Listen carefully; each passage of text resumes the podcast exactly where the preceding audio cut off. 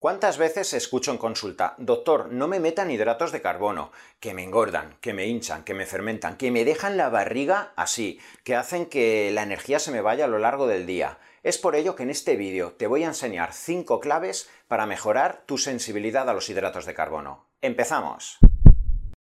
En tiempos donde cada vez hablamos más de la importancia de la flexibilidad metabólica, del ayuno intermitente, herramientas como la cetosis, las herramientas dirigidas a también saber cargar con hidrato de carbono, es muy importante que sepamos jugar con la correcta distribución de macronutrientes, proteína, carbohidratos y grasas. Y en estos tiempos, por desgracia, también me encuentro muchísimas personas que literalmente tienen fobia a los carbohidratos. En muchas ocasiones, esto es la consecuencia de haber hecho dietas extremas, quizá haber retirado de forma extrema el hidrato de carbono y hacer que luego, cuando vas a incluir un día determinado, el fin de semana, un evento social, etcétera, el hidrato de carbono, un bocadillo, claro que sí, tu mucosa intestinal se dilata, acabas hinchándote, tienes picos de insulina no bien controlados por tu organismo, más, hasta tienes síntomas neuronales como consecuencia de esa exposición muy abrupta a una elevación de glucosa y tú mismo acabas diciendo, ¿lo ves? ¿Lo ves como el hidrato de carbono es que me descompensa, es que me pega unos líos brutales? Solo puedo comer proteína y grasa.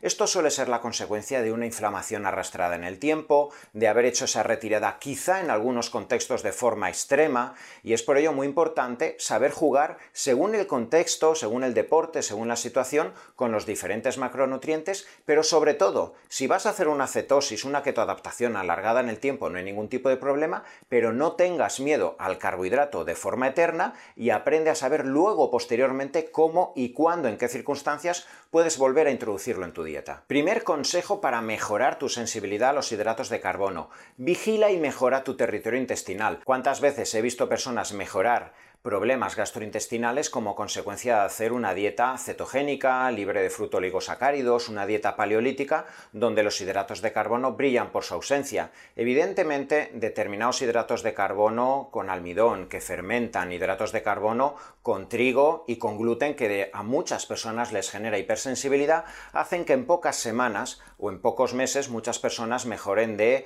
infecciones por Helicobacter pylori, de gastritis, de colitis, de permeabilidad intestinal y en cuanto luego posteriormente incorporan cualquier tipo de hidrato de carbono, sobre todo los que le generan fermentación o que tienen alta cantidad de gluten, dicen, lo tenía muy claro, no puedo volver a tocar el hidrato de carbono. Es importante que entiendas que, al igual que la dieta te ha funcionado, debes vigilar con probióticos, con enzimas, balancear cómo está funcionando tu flora intestinal, mejorar tu permeabilidad intestinal, porque quizá ese hidrato de carbono que hace meses sí te generaba esa fermentación o esa reacción inflamatoria, posteriormente, si has intentado mejorar la disbiosis que tengas de base, etcétera, cuando lo vayas a introducir, quizá ya no tienes esos síntomas y no tienes por qué privarte para toda tu vida de los hidratos de carbono. Segundo consejo para sensibilizarte a los hidratos de carbono, haz deporte cuánto se ha hablado de la importancia de la autofagia, de la mejoría de la sensibilidad a la insulina gracias a la autofagia. Quiero que sepas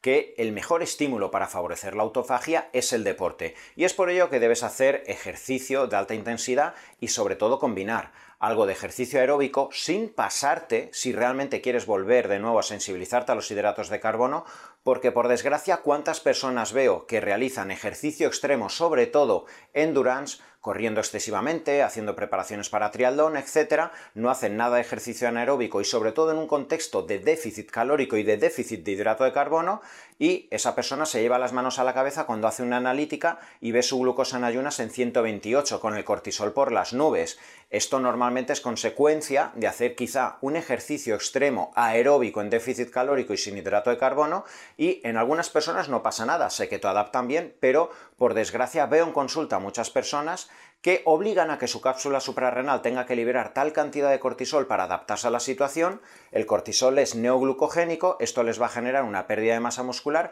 una elevación de glucosa y justo vamos a ocasionar lo último que estamos esperando, esa persona se va a hacer aún más insensible al hidrato de carbono y cuando lo tome va a generar unas oleadas de insulina brutales porque no tiene casi receptores GLUT4 en la masa muscular. Por eso entenderás la importancia del ejercicio aeróbico, pero sobre todo si queremos mejorar la sensibilidad a la insulina del ejercicio hipertrófico, de pesas, de CrossFit, cualquier tipo de ejercicio que vaya dirigido a de nuevo construir masa muscular para que de nuevo tengas más receptores periféricos GLUT4 a la insulina y que cada vez que vayas haciendo esas pequeñas nuevas incorporaciones de hidrato de carbono ya no tengas esas variabilidades glucémicas tan altas que te dan sueño, que te dan hipoglucemia, que te generan luego hiperactividad, que hacen que luego quieras comer de forma frenética. Si la insulina ya no es liberada con tal cantidad porque hay receptores muy sensibles, normalmente se va a estabilizar la glucosa, la insulina, el depósito de glucosa en las estructuras proteicas y poco a poco vas a ir empezando a ser más sensible a los hidratos de carbono. Tercer consejo para hacerte más sensible a los hidratos de carbono haz cargas de hidrato de carbono de forma coherente, según tu contexto. Normalmente a la mayoría de mis pacientes, cuando vienen de esa fase donde han retirado mucho los hidratos de carbono y son poco sensibles a la insulina, les digo que empiezan a incorporar hidrato de carbono días donde hagan deporte y sobre todo después del ejercicio de pesas, donde esos receptores a la insulina van a ser sensibles, van a estar mucho más flexibles para la adherencia del receptor junto a la insulina y esa carga de hidrato de carbono te va a sentar mucho mejor. Vas a arrastrar la glucosa, los aminoácidos, el agua al interior de la masa muscular y poco a poco tu organismo va a empezar a ser más sensible a diferencia de días que quizá no haces nada de gasto calórico. Y ahí sí que quizá puedes seguir con tu dieta, con tu herramienta cetogénica, libre o baja de hidrato de carbono, y te vuelvo a decir, la carga de hidrato de carbono nos va a beneficiar mucho, tanto para el rendimiento, reposición de glucógeno, como para esa hipertrofia que estamos buscando. Cuarta herramienta para mejorar tu sensibilidad a los hidratos de carbono, el ayuno intermitente.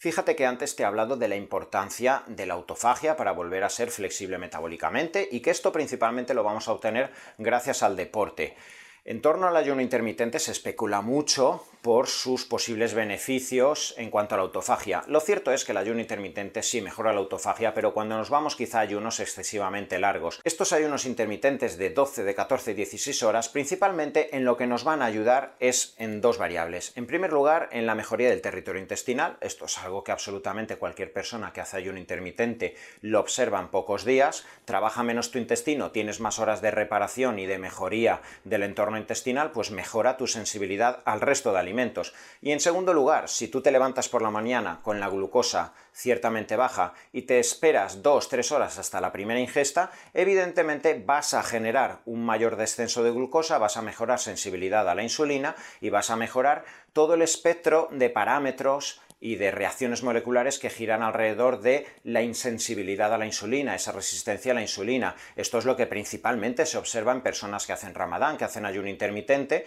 que todos los parámetros que giran alrededor de la diabetes tipo 2, que en definitiva es una resistencia a la insulina, acaban mejorando. Y muy importante, cuando rompas el ayuno intermitente, en este sentido, si estás en esa búsqueda de la mejoría, la sensibilidad a los hidratos de carbono, si vienes de entrenar, puedes romperlo con hidrato de carbono y proteína. Si no ese es el caso, intenta hacerlo con proteína y grasa para que viniendo de 14-16 horas de ayuno no te expongas a una alta carga glucémica y tu páncreas genere un pico de insulina excesivamente elevado que iría en contra de todo lo que estamos buscando fisiológicamente. Quinto y último consejo para mejorar tu sensibilidad a los hidratos de carbono. Usa sensibilizadores a la insulina y aquí podríamos hablar de la berberina, del ácido alfa-lipoico, del melón amargo, de la canela, principios activos naturales que van a mejorar esa sensibilidad periférica a la insulina, de forma que mientras estás implementando ese ayuno intermitente, el deporte, la inclusión de hidratos de carbono, poco a poco, tu organismo paulatinamente vaya mejorando la sensibilidad y la flexibilidad de esos receptores periféricos a la insulina con principios activos no farmacológicos y que van a ser esa guinda del pastel. Mejorar el funcionamiento de tu metabolismo, mejorar todo lo que gira alrededor de la flexibilidad metabólica, te va a facilitar la mejoría en cuanto a la prevención de patologías cardiovasculares, neurovasculares, la inflamación, la diabetes, etc. En este sentido, son cada vez más las personas que, haciendo una retirada eh, o eliminando literalmente todos los carbohidratos de su dieta, controlan muchísimo mejor todos estos parámetros alrededor de la inflexibilidad metabólica o la diabetes. Pero son por desgracia muchas las personas que acaban teniendo una carbofobia y acaban teniendo literalmente miedo a comer hidrato de carbono. Por eso en este vídeo te he hablado de 5 pequeños pasos para mejorar de nuevo tu sensibilidad a los hidratos de carbono.